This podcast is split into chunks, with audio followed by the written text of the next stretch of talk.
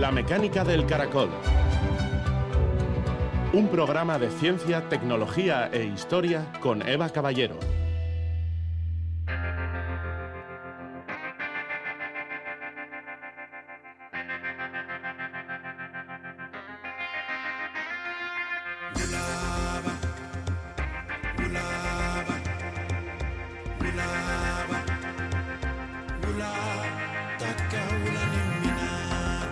Las neuronas son como misteriosas mariposas del alma, cuyo batir de alas, quién sabe si esclarecerá algún día el secreto de la vida mental. Santiago Ramón y Cajal, Premio Nobel de Medicina. Gabón, las neuronas, las células encargadas de transmitir el impulso nervioso en el cerebro, surgen en su mayoría en el nacimiento con la persona y a medida que envejecemos o sufrimos una enfermedad neurodegenerativa, las vamos perdiendo. También hay procesos de muerte neuronal, sin embargo, que entran dentro de la normalidad. Son muertes autoinducidas que ayudan al buen funcionamiento del cerebro. Y para recoger todos los desechos que se van produciendo, tenemos otro tipo de células especializadas. La neurocientífica Amanda Sierra nos acompaña con un avance de la charla que dará este miércoles 24 en el ICA Ateneo de Bilbao sobre precisamente el sistema de limpieza de las neuronas que mueren, un proceso llamado fagocitosis, llevado a cabo por las células de microglía. Si se pudiera modular este proceso con fármacos, se abrirían nuevas perspectivas para tratar enfermedades neurológicas. Es una línea de trabajo que estudian en el laboratorio de Amanda Sierra. En la segunda parte del programa, el historiador José Soto Chica nos presenta un completo trabajo de documentación y análisis centrado en el rey visigodo Leovigildo, un rey violento que estuvo toda la vida en guerra, al final de sus días incluso en guerra contra su propio hijo que se alzó en armas en su contra. Un señor de la guerra con muchos más intereses, sin embargo, ya que definió, por ejemplo, el código legal que equiparó los derechos de godos, hispanoromanos y el resto de etnias que había en la península. Comenzamos.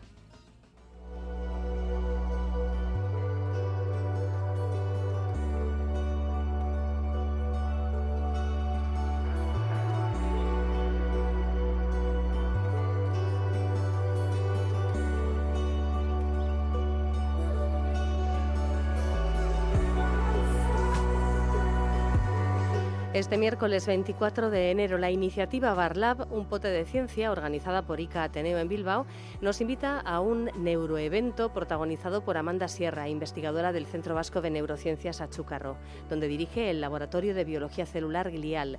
Amanda es bien conocida por la audiencia de este programa ya que lleva años ayudándonos a entender cuestiones que se van descubrimiento sobre el, la verdad, todavía bastante desconocido funcionamiento del cerebro.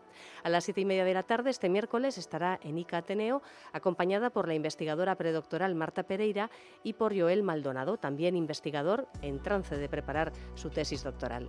El título de la charla es De la cuna a la tumba o cómo en tu cerebro se oculta un monstruo de las galletas. Hola Amanda, ¿qué tal? Buenas noches. Hola, La mención al popular personaje de Barrio Sésamo hace pensar en algo que come algo, ¿no? Y además algo... algo que come algo, sí. Sí, sí, es que hemos generado un, un, pequeño avatar del laboratorio nosotros ya sabes que trabajamos en estas células que comen células muertas, ¿no? Y entonces eh, el año pasado nos pusimos en contacto con gente de la de la del máster de divulgación eh, audiovisual del, del la ahora no me acuerdo bien del nombre, pero eh, y entonces esta gente tiene un tiene una empresa que funciona muy bonita y se dedica entre otras cosas a hacer eh, eh ilustración científica. Bueno, total, que les contactamos y estuvimos empezando a diseñar como, como lo que sería el, avatar o el, el, el, logo del laboratorio, ¿no? Y la idea que teníamos eso era que como es una célula con muchas, además nosotros la solemos ver en azul, porque es como la solemos ver a través del microscopio, y como con muchas patitas intentando comerse cosas, pues a quien nos recordaba era el monstruo de las galletas, a Cookie Monster. Y de hecho la hemos llamado Cookie, pero como Cookie en castellano, C-U-Q-U-I, porque es que es muy mona, es muy cookie ella. Entonces, bueno, es, un, es una manera un poco de, de, representar de una manera asequible y fácil esta función que es tan importante, que son estas células que lo que hacen es eliminar los residuos de las células que se mueren en el cerebro. Así es, un proceso conocido como fagocitosis que es fundamental para el buen funcionamiento del cerebro.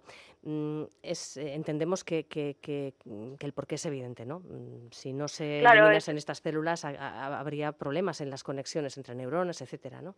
Claro, al final uno no quiere tener el cerebro sembrado de cadáveres, ¿no? Yo pongo distintas imágenes visuales, algunas mm, con más éxito que otras. A mí me gusta particularmente, pero mis estudiantes la odian y es uno de los motivos por el que hemos terminado con este cookie monstruo de las galletas, es que esto en realidad son como los buitres. Los buitres yo entiendo que pueden parecer animales feos, pero son animales muy útiles, todos los carroñeros, ¿no?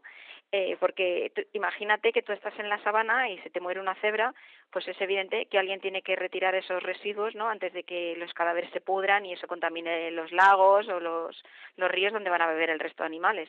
En cambio, si tú tienes unos carroñeros, las hienas, los buitres, que lo que hacen es comerse ese animal muerto y además encima lo que van a hacer es depositar sus defecaciones alrededor y va a volver a nacer las plantas. Se cierra el ciclo de la vida en vez de tener una contaminación, ¿no? Pues a mí esa imagen, que me, como biólogo me parece muy bonita, eh, eh, me parece que representa muy bien un poco lo que hacen estas células, que es, no solamente son como eh, eh, los basureros del cerebro, ¿no? sino que en realidad tiene una función más bien limpiadora y regeneradora, no, no simplemente de, de, mero cubo de basura. ¿no? Eh, pero ya digo que no todo el mundo es tan fanático como yo de esta, de esta visión de los, eh, de los carroñeros del cerebro. Así que bueno, pues igual un cookie monster, un monstruo de las galletas que es más agradecido. Sí, sí. Bueno, que las células mueran cuando llegan al final de su vida útil es un proceso inherente a la vida, pero hay algo especial cuando hablamos de neuronas, porque tengo entendido que son mm, bastante más longevas ¿no? que otras células.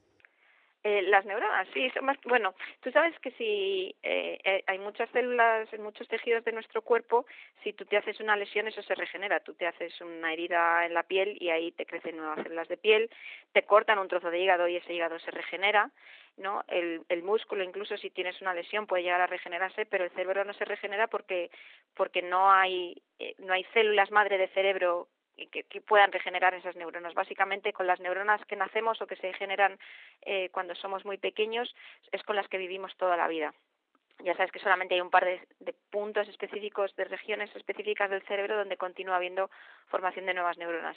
Así que sí es muy importante esas, neuronas, pero no siempre se mueren cuando llegan a su vida útil, cuando llegan al final de su vida útil y no son reemplazadas. Se mueren muchas durante las enfermedades neurodegenerativas y el envejecimiento, pero casi es más interesante, a mí la parte que me está interesando más ahora, ya sabes que yo tiendo más a la fisiología que a la patología, es las que se mueren durante el propio desarrollo del cerebro. Eh, tú sabes, por ejemplo, probablemente, bueno, tú, ya sé que tú sabes mucho, pero igual nuestra audiencia no lo sabe. ¿Sabes cómo se forman las manos, por ejemplo, durante el desarrollo embrionario? Pues no te las creas. manos me, lo, me lo tendrías que recordar, hija. Sí, al principio son como una especie de bolita, ¿vale? Como una cosa redondita, y los dedos se van formando porque las células que están entre los primordios de los dedos se van muriendo, de manera que es como si fuéramos tallando los dedos en esa en esa arcilla primordial de lo que es una mano primitiva en el embrión. ¿Vale? O sea que hay mucha muerte en el embrión hay mucha muerte de células programada, que es la de hecho la que sirve, pues lo mismo te sirve para esculpir la forma de los dedos, que es la que te sirve para esculpir los circuitos neuronales. Así que una de las cosas que nosotros estamos estudiando ahora es precisamente estas células de microglia que tanto funcionan eso en las enfermedades neurodegenerativas, en el, en el envejecimiento y demás, cómo funcionan durante estos procesos de desarrollo cuando se generan muchas más neuronas de las que necesitamos, cuando hay esta, esta poda selectiva de neuronas. Y eso es una de las preguntas que tenemos ahora. Por eso parte de la charla va, pues eso, desde la cuna hasta la tumba, intentando entender esos procesos que ocurren muy temprano en el desarrollo y qué impacto tienen a largo plazo. Sí, sí. Esta idea de poda selectiva también es muy, muy interesante para entender que efectivamente hay, hay células que tienen que morir. Eh, en el principio del desarrollo para que el organismo mm. se desarrolle con normalidad. Mm. Pero bueno, mm, hablando de, del proceso de limpieza cuando ya está centrado en, en células eh, no útiles, eh, si falla, ¿qué consecuencias puede tener? Claro, si falla, esto es lo que hemos, en los últimos años hemos venido más trabajando en, en esto, en la parte de cuando falla en las enfermedades neurodegenerativas. Pues eh, yo, que ya sabes que tiro mucho por la metáfora visual todo lo que puedo, pues si hablábamos antes de que estas células son un poco como los barrenderos del cerebro, pues imagínate que estamos en, en fiestas, en Semana, en Semana Grande en Bilbao, ¿no? que se genera mucha más basura, y además de eso tienes huelga de basureros. Pues esto es un poco lo que pasa a veces en estas enfermedades neurodegenerativas, que no solamente se mueren las neuronas, sino que este sistema de autolimpieza del cerebro también falla. Entonces hay que encontrar maneras de recuperarlo. De, de, encontrar cómo porque claro es más basura que se te acumula es más daño es es más de esos ríos que se te pudren porque no has retirado el cadáver de la cebra y al final es es daño a la, o sea tú puedes tener una lesión inicial pero luego por el hecho de que no hayas podido retirar toda esa basura continúas dañando hay un daño secundario a todas las neuronas que rodean a esa neurona muerta, ¿no? Entonces esas son cosas que hay que, predecer, eh, que, que, prevenir y, y, ahí hemos estado intentando desarrollar eh, distintas aproximaciones farmacológicas con más o menos éxito que, que, nos permitan manipularlo. Pero una cosa nueva que no sabes porque no te lo he contado es hablando de esto de desarrollo, estas células, tú sabes que no nacen siendo fagocitos eficaces. Ah, que se transforman ¿Ah? sobre la marcha. Pues tienen que aprender resulta precisamente en desarrollo, que es cuando tenemos todas estas neuronas nuevas que se están muriendo, porque muchas, eh, digamos que sobran para los circuitos y se mueren, y precisamente esta célula de microglía, es que esta célula tiene una cosa muy particular, que no sé si te conté alguna vez, que es que no se genera a la vez que el resto de células del cerebro. ¿Te he alguna vez que, de dónde vienen? No, no, no. ¿No te lo he contado? Pues es una cosa muy interesante. Entonces, eh, cuando se forma el embrión, el embrión en sus primeras etapas tiene, tiene tres, tres, eh, tres capas. El ectodermo, que es la de fuera, que es la que se pliega formando un tubo y, luego se, que será el cerebro. El mesodermo, que forma los músculos y todo eso, y el endodermo, que es la que está más dentro, que forma pues todo el tubo respiratorio, el tubo digestivo y todo eso. Eh, y también el sistema inmune. Pero la microglía es un poquito especial y no viene de ninguno de esos sitios. Viene de una región extraembrionaria que se llama saco vitelino. Entonces tú imagínate lo que tiene que ocurrir, que es que esas células que se generan fuera del embrión, cuando el embrión está muy, muy pequeño, tienen que invadir el cerebro y colonizarlo y aprender a comerse todas esas neuronas muertas que se están muriendo. Es un proceso fascinante. Pero curiosísimo. es lo que nos estamos dedicando a investigar ahora. Ya, a mí eso de saco vitelino me suena a huevo, así de claro. a huevo, claro, sí, sí, es que es como la parte externa del huevo, pues de ahí vienen. ¿Por qué vienen de ahí? Pues no se sabe muy bien. Eh, hay otros macrófagos, que los de, los de los pulmones y los de la piel me parece que también vienen de ahí, no de la médula ósea como viene luego el resto de las células del sistema inmune.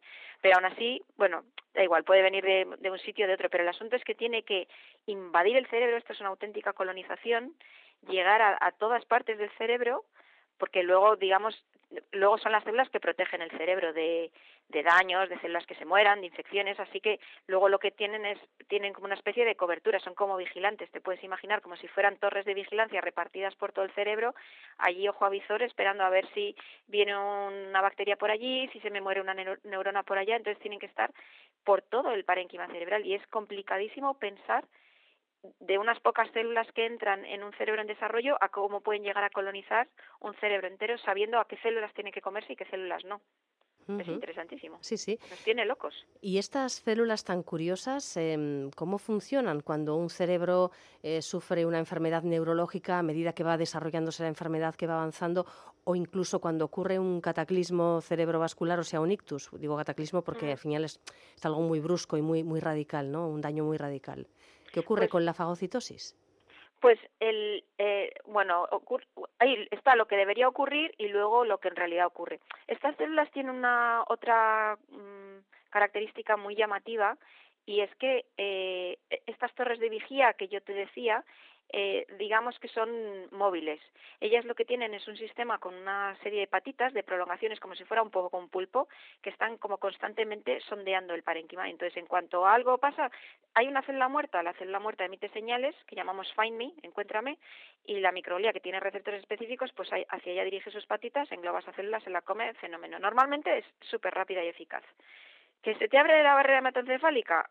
¡Fum!, en minutos se dirigen todas las que están alrededor hacia allá a sellar la herida. Pero, y eso es lo que tendría que ocurrir en enfermedades como el Alzheimer, como el, el infarto cerebral.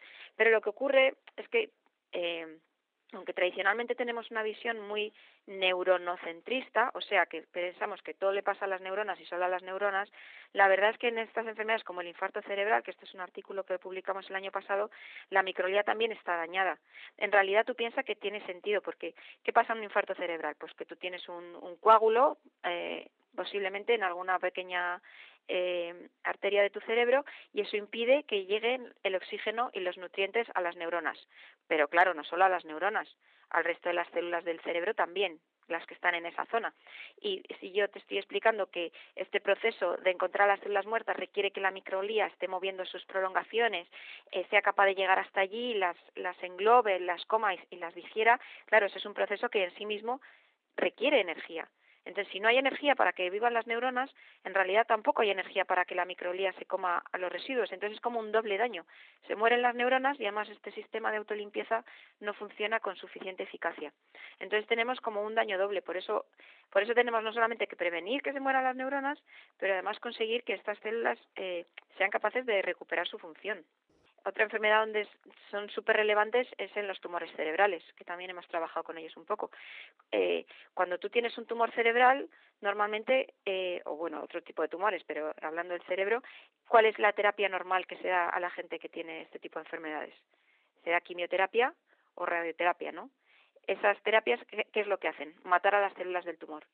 Y cuando se mueren las células del tumor, ¿qué tiene que pasar? Pues que la microlía llegue y se las coma, porque si no volvemos a tener lo mismo, volvemos a tener un cerebro sembrado de, de, cadáveres, digamos, pudriéndose, liberando sus contenidos intracelulares tóxicos a todo alrededor.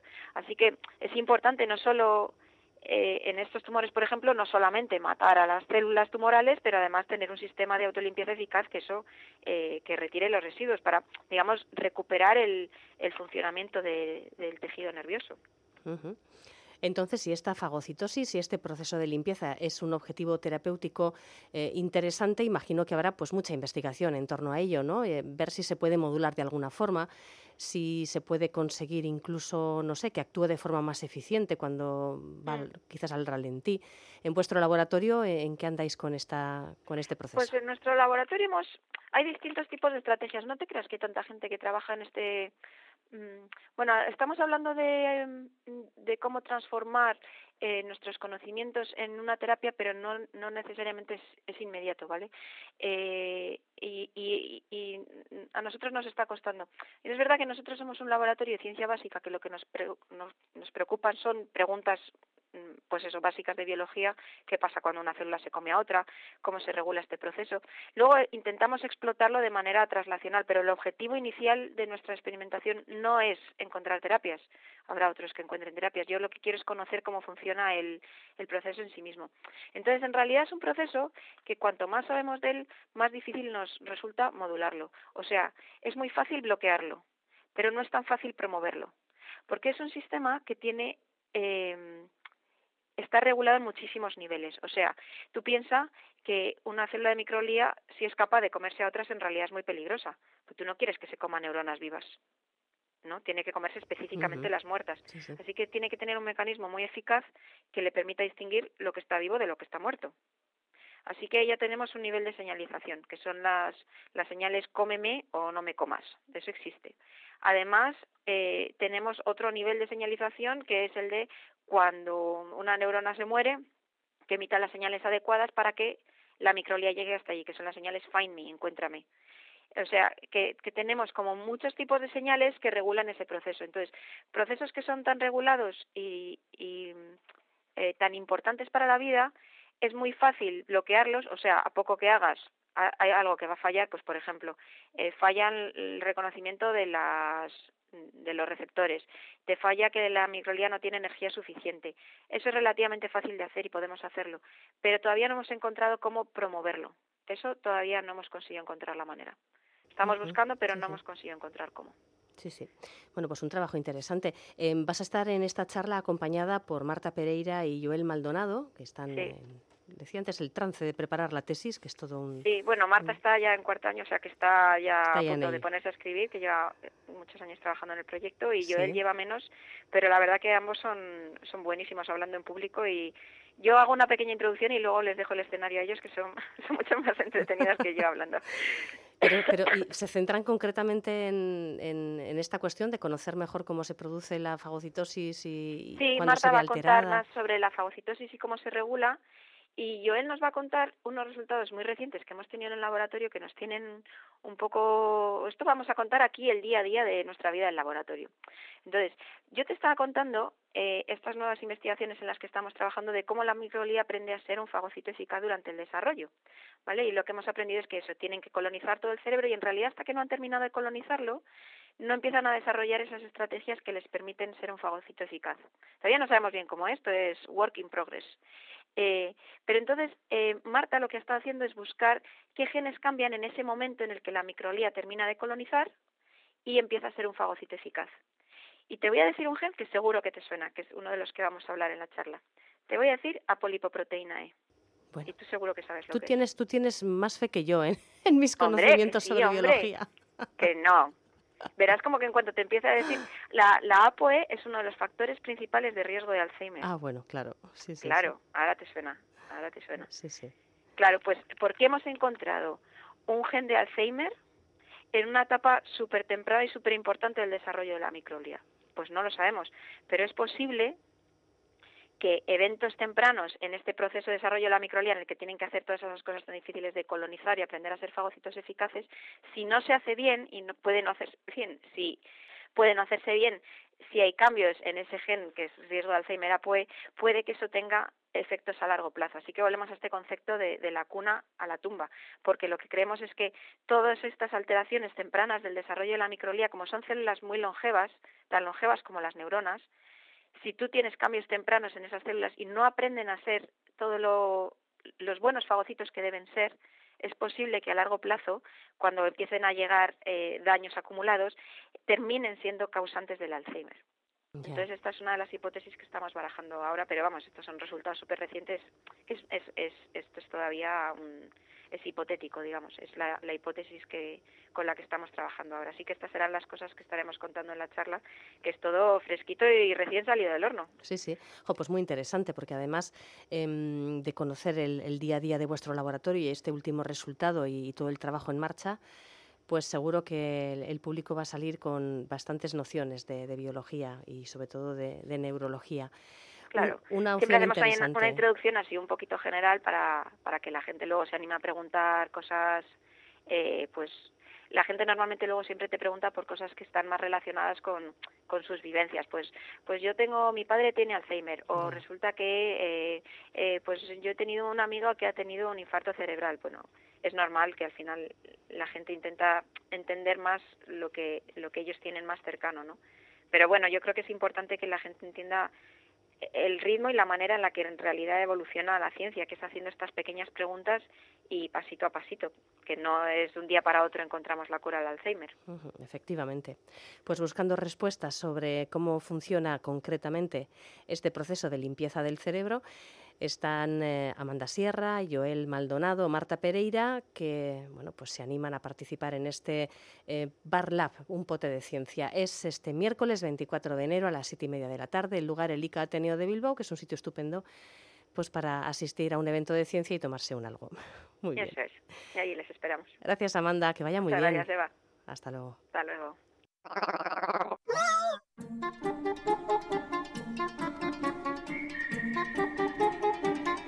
Apuntes de ciencia.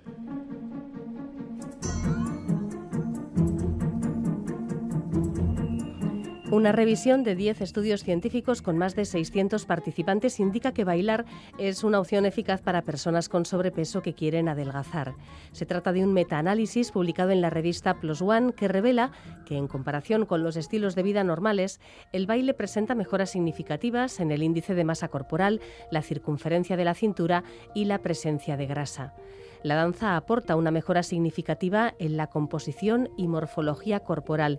Es la principal conclusión de este metaanálisis producido por eh, autores de distintas universidades y hospitales de China, que indican además que por su alta eficacia y por la sensación de disfrute que provoca, el baile puede ser una intervención de ejercicio beneficiosa para perder peso.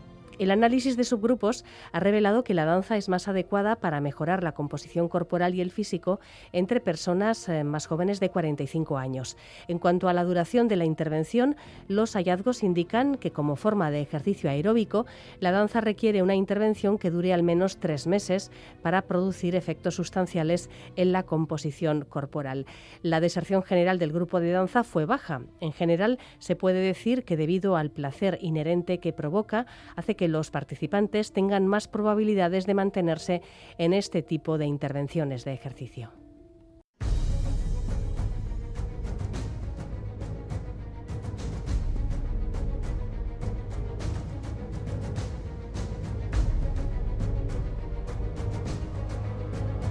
Cuenta el historiador José Sotochica del rey visigodo Leovigildo que fue un hombre esencialmente violento, un señor de la guerra al que le tocó vivir en un periodo especialmente caótico y en una Hispania posromana marcada en ese momento del siglo VI por la sequía, la hambruna, la guerra y la peste. Leovigildo se convirtió en rey de un territorio fraccionado y en muy pocos años construyó un reino poderoso en el que godos e hispano-romanos se regían por una misma ley. Leovigildo, rey de los hispanos, es la última obra publicada en la editorial Despertaferro por José Sotochica, que fue militar profesional y ya doctorado en historia medieval. Es investigador del Centro de Estudios Bizantinos, Neogriegos y Chipriotas de la Universidad de Granada. Es autor de varios libros de divulgación histórica, como Visigodos y El águila y los cuervos, la caída del Imperio Romano, entre unos cuantos más. Hola José, buenas noches. Hola, buenas noches, Eva. Encantado de estar de nuevo en tu programa. El Imperio Romano de Occidente, que fue precisamente el objeto de nuestra última charla hace un poco más de un añito por ahí, el Imperio Romano de Occidente cayó y pueblos germánicos se disputaron buena parte de sus territorios. Por ponernos en contexto de cara a hablar posteriormente del rey Leovigildo, ¿quiénes fueron los visigodos y cómo acabaron instalándose en Hispania?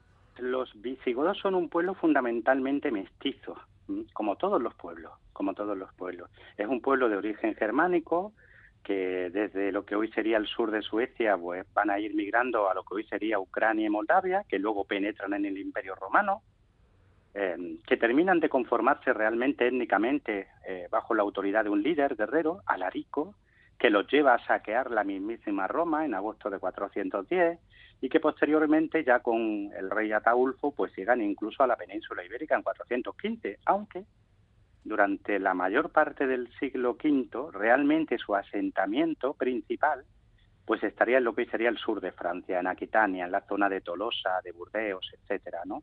Solo posteriormente, cuando los francos comenzaron a presionar muy fuertemente desde el norte, pues los obligaron a abandonar esos asentamientos en la Galia y a instalarse realmente en la península ibérica, pero eso ya sería a partir de 497 y sobre todo a partir de 507, ¿no? Pero claro, asentarse no significa dominar.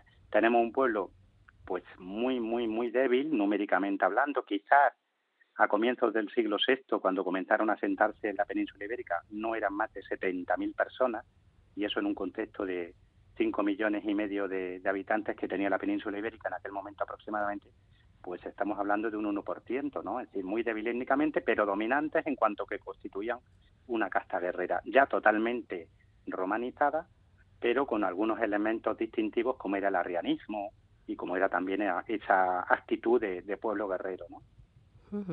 Los habitantes de la Hispania del siglo VI tuvieron que sobrevivir a toda suerte de penalidades. O sea, 70, 100 años después de la desintegración del Imperio Romano de Occidente, ya no es solo que desapareciera la estructura del Estado, es que se desataron, eh, lo mencionas de forma muy gráfica, se desataron los cuatro jinetes del Apocalipsis. Les pasó de todo.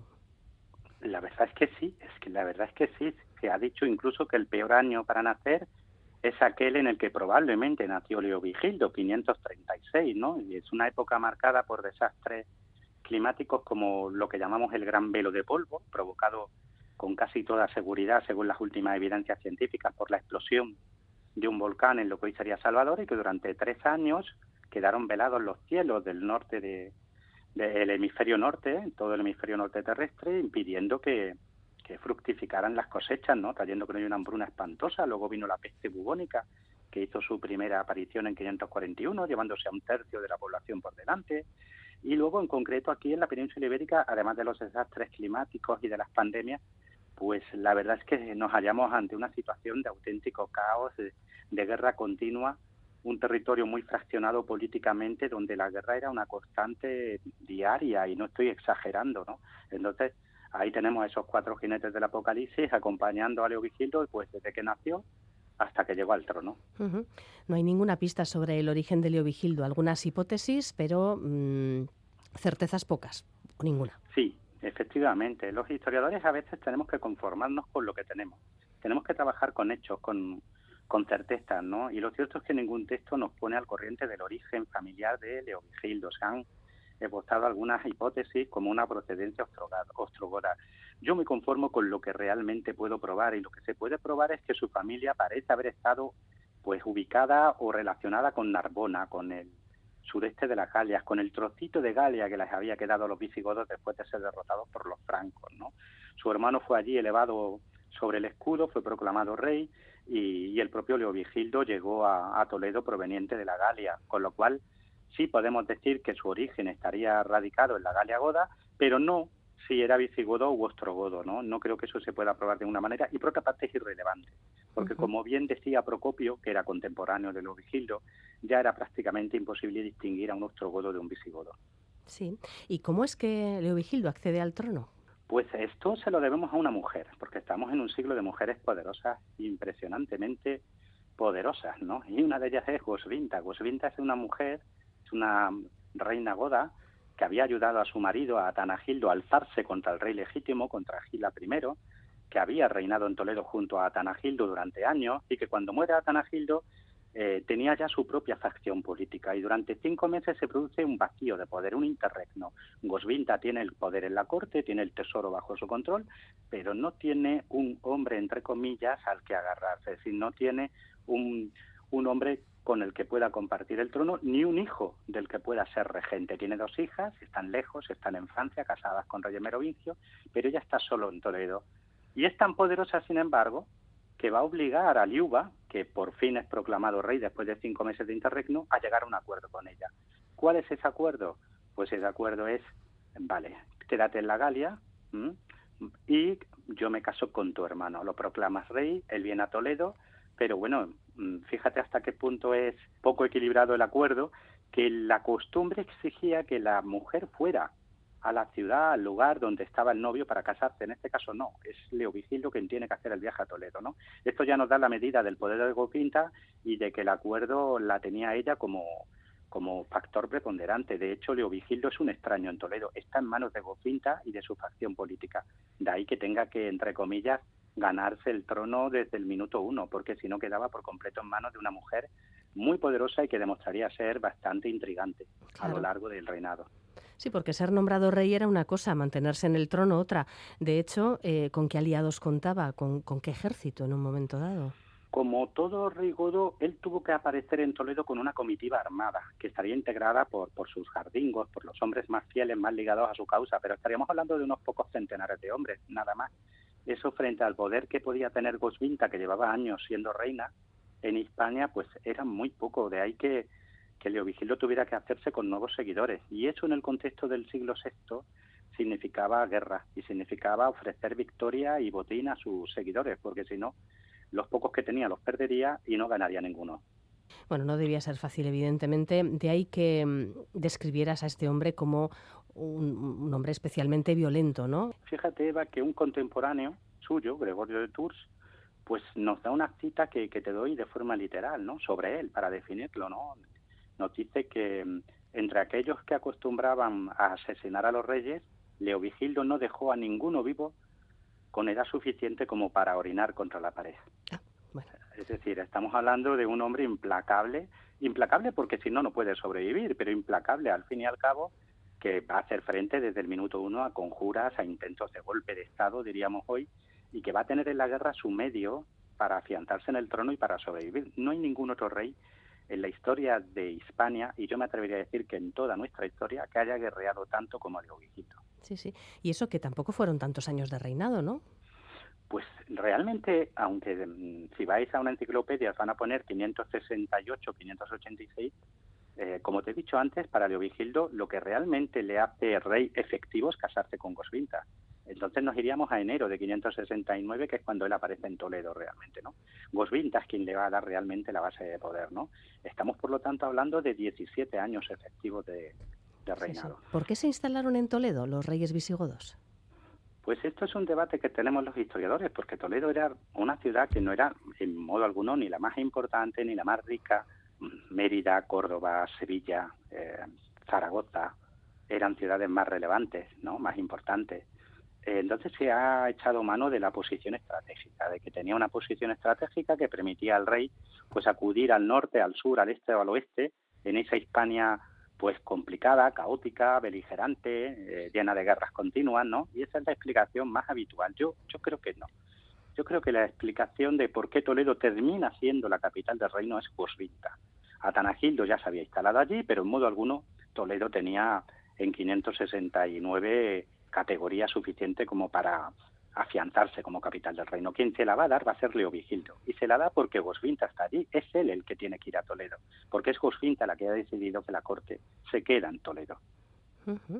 Partiendo de qué territorios comenzó Leovigildo sus guerras de conquista y a su muerte hasta dónde llegaba su reino.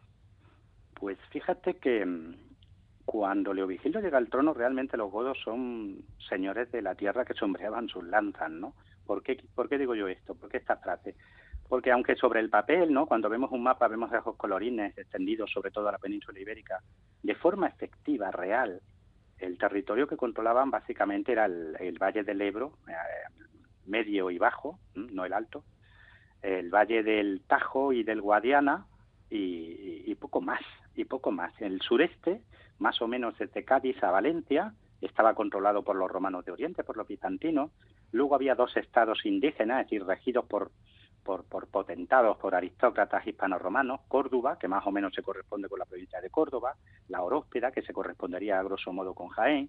En el norte estaba Savaria, a caballo entre Zamora y Portugal, estaban los suevos, por supuesto, norte de Portugal, Galicia, etcétera, los montes arejenses, a caballo entre León y Galicia, los runcones en Asturias, los vascones que estaban eh, asentándose ya en la depresión vasca y que venían desde lo que hoy sería la zona norte de Navarra, Cantabria, que era un estado también aristocrático que se extendía no, sobre, no solo sobre la actual Cantabria, sino sobre Álava, Palencia, Burgos y La Rioja, con eso te dibujo más o menos el panorama. Realmente eran señores de una parte importante, pero no esencial de la península ibérica. Y sin embargo, después de muchas campañas, de muchas guerras, de muchas peripecias, cuando Leovigildo cierra los ojos en la cama en 586, cuando fallece, pues exceptuando, exceptuando el territorio de los bizantinos, el sureste, el resto estaba ya controlado por, por los visigodos, además de forma ya efectiva. Aquí el reino suevo no existe, Córdoba, los aregenses, Savaria, la Oróspeda, Cantabria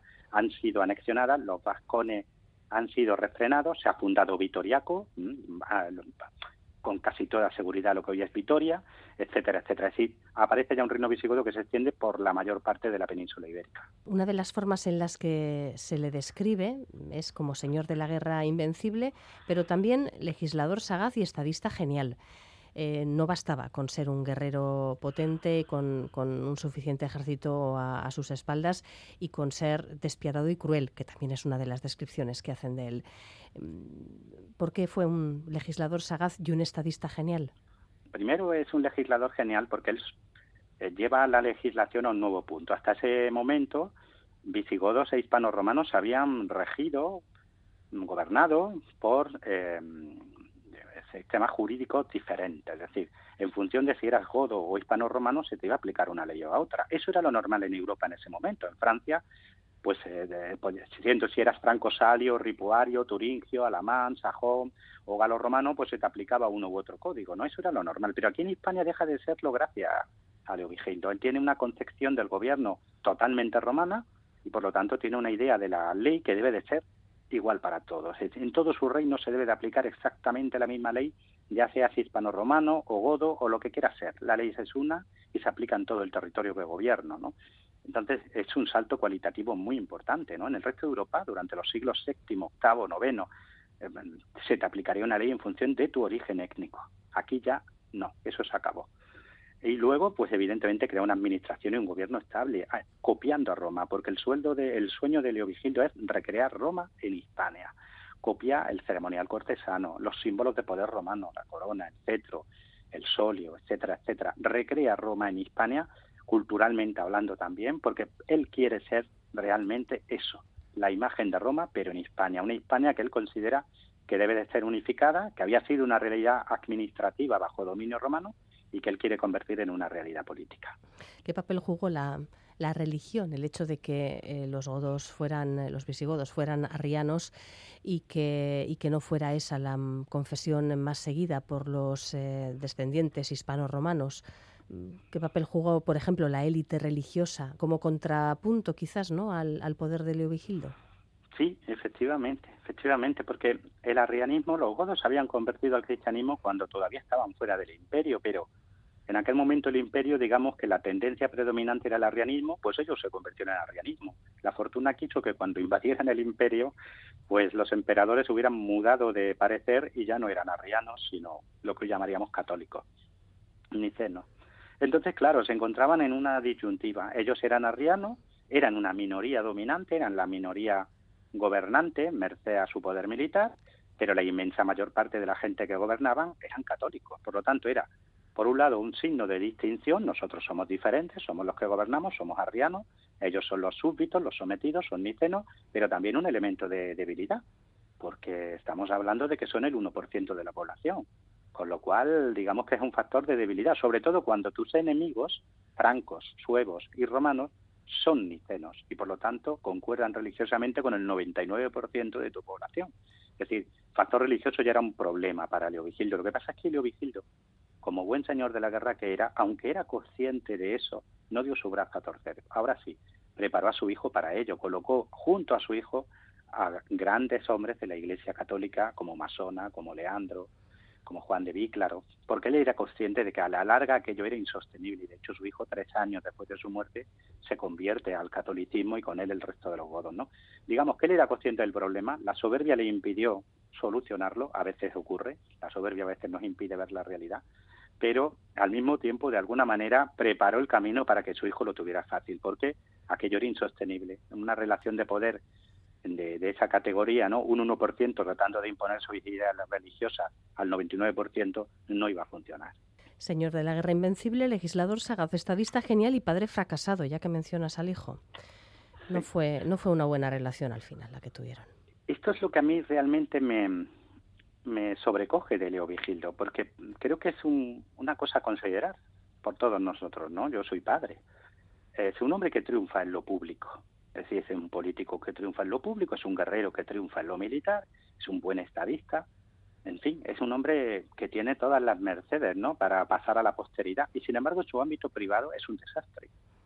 Eh, como marido fue un fracaso, en el sentido de que su pareja, aunque fuera una pareja de interés en un principio políticamente hablando, no fue a mejor, sino todo lo contrario. Fueron dos personas que se odiaron hasta el último minuto, Gosvinta y Leo Vigildo, que trataron de eliminarse mutuamente reiteradas veces, y tampoco fue un buen padre. Es decir, no, no fue un padre que lograra paz entre sus hijos, que siempre estuvieron enfrentados, y tampoco logró que el primogénito no solo no se mantuviera fiel, sino que se puso del lado de su madrastra, de Gosvinta, y se levantó contra él.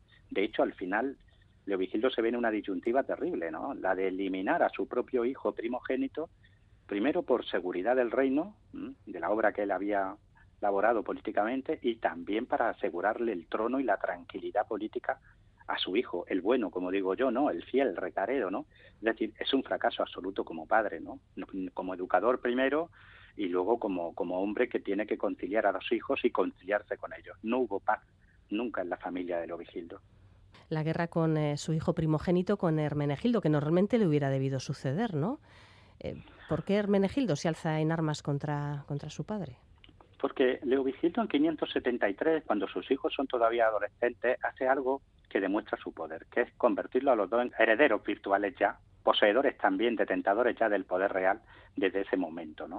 Por lo tanto, Hermenegildo no tenía el 100% de la seguridad de que fuera a ser el único heredero, todo lo contrario, sabía que su hermano también estaba en la línea de salida y, evidentemente para una persona tan ambiciosa como Hermenegildo, el poder, como dice San Isidoro, no admite ser compartido.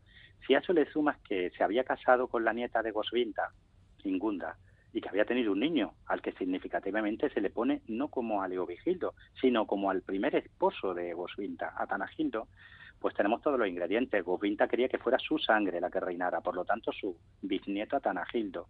Hermenegildo no quería compartir el poder con su hermano Recaredo en el futuro, así que Hermenegildo y Gosvinta pues terminaron por, por motivar un alzamiento en, en en Sevilla, que iba a llevar a carrear una guerra civil terrible de cinco años, ¿no? ¿Qué pasó con, con Leovigildo en sus últimos tiempos?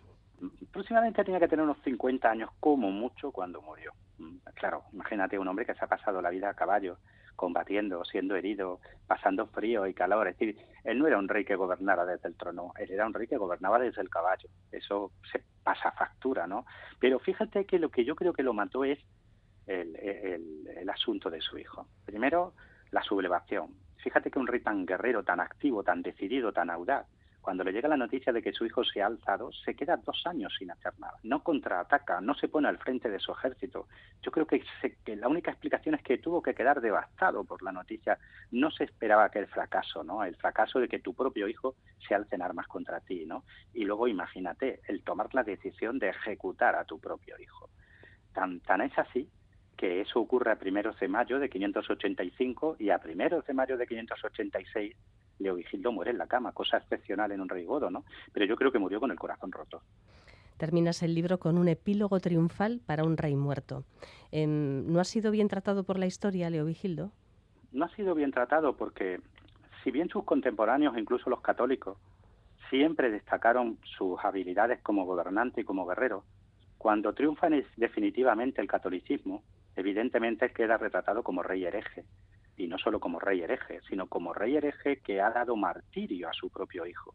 De manera que a partir del siglo VII, cuando ya ha muerto, cuando ya no da miedo, entre comillas, pues se le va a convertir en un auténtico anticristo, en un demonio, en un hombre de una ferocidad terrible, ¿no? Entonces la imagen que fue quedando fue la de la del perseguidor, la del rey hereje, la del anticristo, ¿no?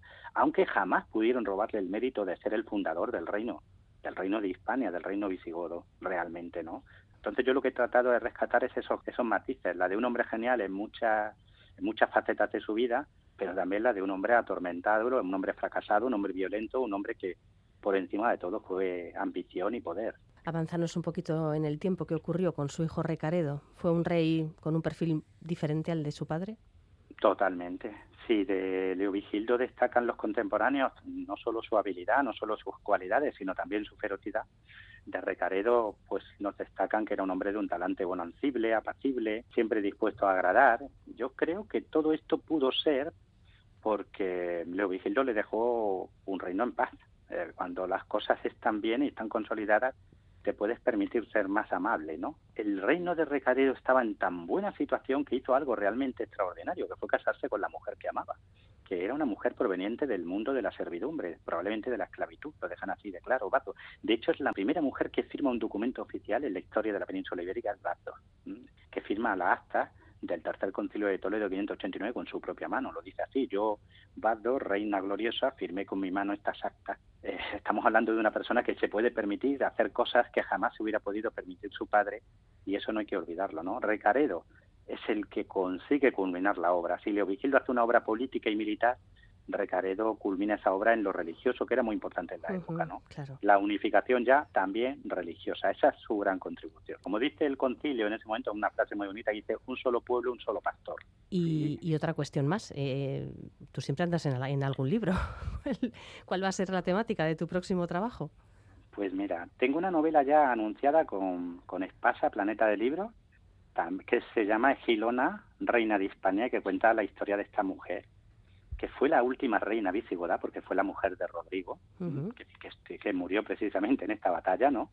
Pero fue también la mujer del primer valí, del primer gobernador musulmán, Abdelaziz. Es decir, imagínate, una mujer que fue reina y que fue mujer del gobernador. Es decir, la mujer más importante en la Hispania visigoda y en la primera Hispania musulmana, ¿no? Una mujer a caballo entre dos mundos, ¿eh? Apuntado. Gosvinta tiene un libro también, ¿eh? Sí, sí, sí, sí, sí. Y su hija Brunequilda, y bueno, si es que hay mujeres... Estamos en lo de siempre. Si esto fuera Gran Bretaña, tendría una serie, Gosvinta. Bueno, bueno, bueno. Gosvinta, eh, Todos estos. de Juego de Tronos, es una aficionada a su lado. Es una, una tontorrona, vamos.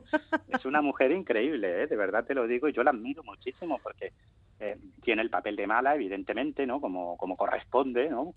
Pero, pero es una mala de, una inteligencia política brutal. Hubiera sido una, si no hubiera necesitado un hombre a su lado, por sí misma hubiera sido una reina realmente impresionante, ¿eh? porque lo tenía todo para serlo. Bueno, pues volvamos otra vez al, inicio de esta charla, que nos hemos desviado un ratito. Leo Vigildo, rey de los hispanos, de José Sotochica, una de las últimas eh, ofertas que nos hace la editorial Despertaferro en, en sus eh, ensayos fantásticos sobre historia.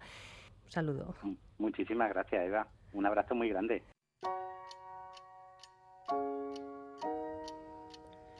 Antes de despedirnos, un pequeño apunte. Quienes seguís la mecánica del caracol a través del podcast notaréis un sensible descenso en el número de programas a partir de ahora. Y esta vez no es por las retransmisiones del fútbol para variar. Durante una ausencia que esperemos no se prolongue demasiado, tendremos solo un nuevo programa cada semana. En la sintonía de Radio Euskadi, en el horario habitual de 11 de la noche, pues podremos escuchar emisiones con historias interesantes que a lo mejor se os escaparon en el pasado. Y lo dicho, a través del podcast, un programa nuevo cada semana. Esperemos que mi ausencia no dure demasiado. Gracias y hasta pronto.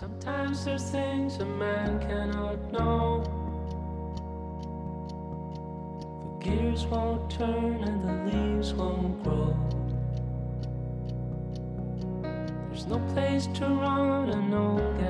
leave.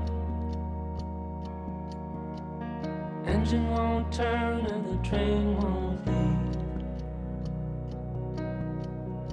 just won't turn